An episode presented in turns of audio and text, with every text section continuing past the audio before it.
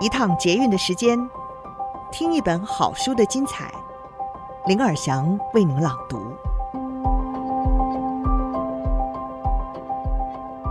您好，欢迎您再次收听《天下好读》，我是林尔祥。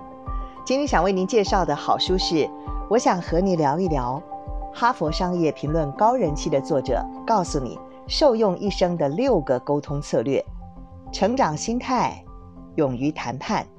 被质疑的勇气一次到位。作者就是认知心理学家、戏骨沟通名师、哈佛商业评论的高人气作者泰雷斯·休斯顿。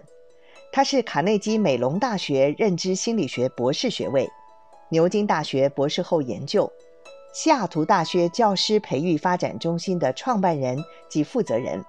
文章常常刊载于《纽约时报》、《哈佛商业评论》等。也经常受邀到企业、学校、政府部门演讲，在微软、亚马逊等机构讲授沟通课程，也是戏谷知名的商业教练。休斯顿在这本新书中提出了一套涵盖六个策略的高效回馈策略，这是他第一本专门针对企业主管每天都在影响他人的回馈者所写的书。今天我们书摘的内容是。五种错误的沟通方式，会让对方觉得你没跟他站在同一边，而达不到沟通的目的。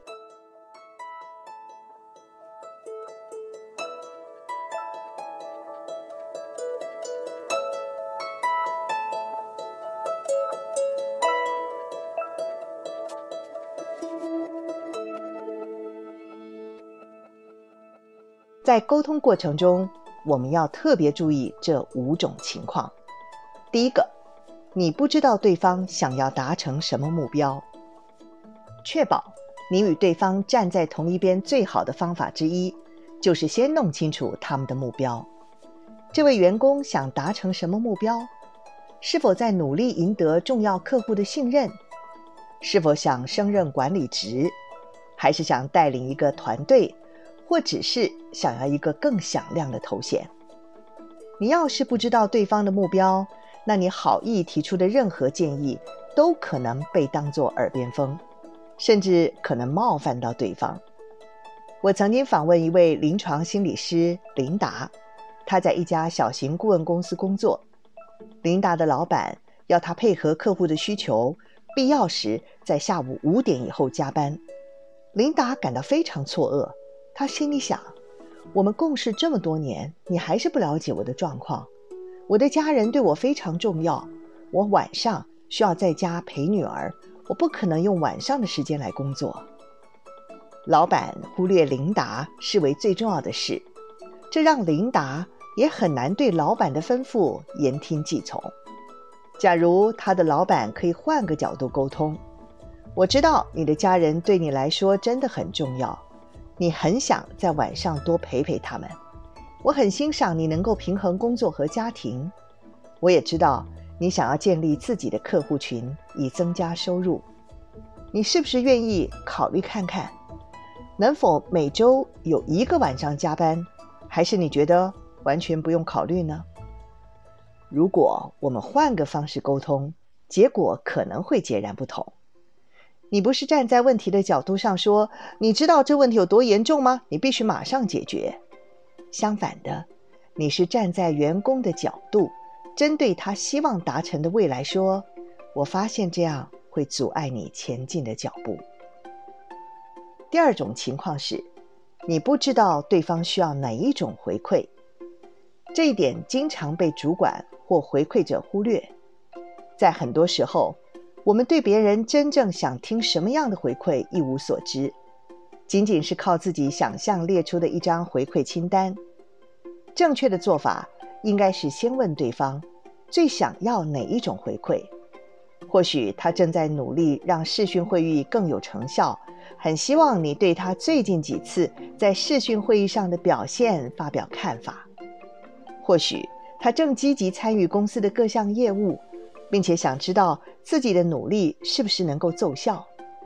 当你知道对方期望得到怎么样的回馈，你就可以把你的意见融入对方最想得到的回馈里。第三种情况是，把应该私下聊的拿出来公开谈。如果你要称赞员工，有其他人在场或许没什么关系。有些人很渴望得到公开的肯定，但也有些人则觉得很害羞，不想成为注目的焦点。比较保险的做法是，先私底下赞美对方，然后询问是否能够在公开场合称赞他。不过，如果你要提供的回馈意见是比较敏感或犀利的，不管是指导或评量，你都应该尽量采用一对一的方式。在我的研究中，许多员工提到，最令他们反感的回馈经验，都是在有第三者在场的时候发生的。比如说，医生当着病人的面前纠正护士的做法；系主任当着其他同事的面对新来的老师说：“你又把比喻弄混了，这样别人会听不懂你在讲什么。”这些话在私下说可能是温和的建议。但公开的说，就变成非常刺耳的话。在开放式办公室找到私下说话的地方，可能需要费些心思，但绝对值得。如果是远距工作，则可以安排一对一的视讯会议。第四种情况，沟通过程中全部都是你在说话。在回馈对话当中，很多人都会犯一个错误。那就是过度努力回馈，我们只留意自己的用字遣词，一直没有认真的倾听。要想与他人对话的时候，取得有效的回馈效果，就必须认真倾听，别人才会把你的话听进去。第五种情况，你不知道他对这个情况的看法。当你倾听的时候，应该把重点放在哪里呢？至少。你应该设法理解对方有怎么样的看法，从他们的角度来看，发生了什么。我们很容易会认为自己知道对方会说些什么，然而要让员工知道你站在他这边，而不是站在问题的角度上发言，最简洁的方法就是了解他对这个问题的看法，然后抛开你的假设，用心的倾听。以上这五种的方法，当我们要达到有效的沟通，最重要的是指出对方的目标，可以凸显出你和他站在一边。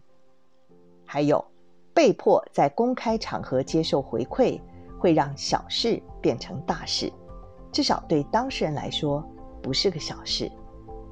如果您能够注意到这些的情况，我们就可以达到有效的沟通。以上书摘摘自《我想和你聊聊》，哈佛商业评论高人气作者告诉你受用一生的六个沟通策略，成长心态，勇于谈判，被质疑的勇气，一次到位。由天下杂志出版。